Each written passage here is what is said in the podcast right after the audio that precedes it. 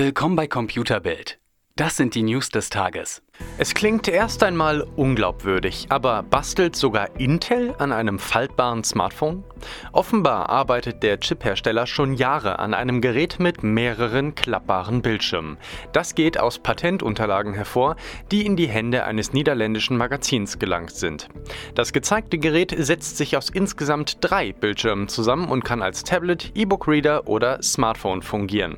Erste Einschätzungen gehen allerdings davon aus, dass Intel mit diesem Gerät Ideen an Partner liefert, anstatt sich selbst unter die Smartphone-Hersteller zu begeben.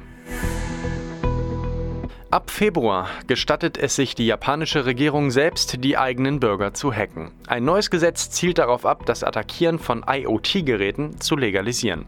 Es scheint allerdings ganz so, als sei dies eine Sicherheitsmaßnahme für Japaner, denn die Hacker dürfen unter Aufsicht des Innenministeriums lediglich mit Standardpasswörtern, häufig genutzten Kennwörtern und geleakten Daten arbeiten, um herauszufinden, ob Bürger sich unwissentlich in Gefahr befinden. Den Anfang macht die Regierung bei Routern und und Webkameras. Sollte eine Lücke gefunden werden, so erhält das Opfer zeitnah eine Nachricht mit Tipps und Hinweisen. Die iOS Beta 12.2 entpuppt sich als kleiner Verräter. Entwickler haben im Code der Testsoftware Hinweise auf neue iPads und sogar einen neuen iPod Touch gefunden. Diese Geräte tauchten nun auch in der Datenbank einer Eurasischen Handelskommission auf und bestätigen somit quasi ihre Existenz.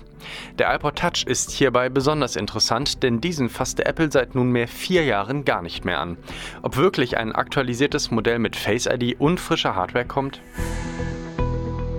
Wesentlich unerfreulicher läuft es bei iOS 12.1.3. In der zuletzt veröffentlichten Version ließ Apple offenbar eine gigantische Hintertür für Spione offen.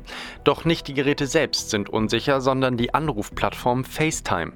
So ist es möglich, Menschen zu belauschen, die den Anruf gar nicht angenommen haben.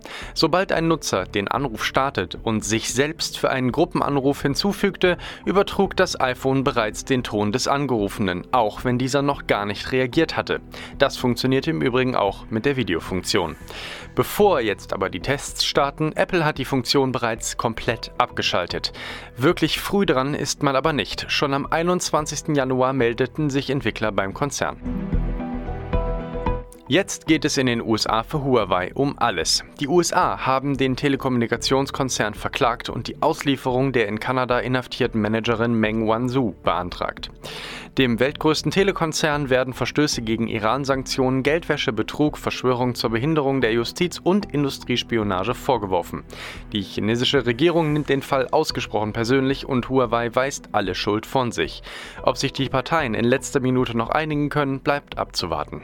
Mehr auf computerbild.de, Europas Nummer 1 in Sachen Technik.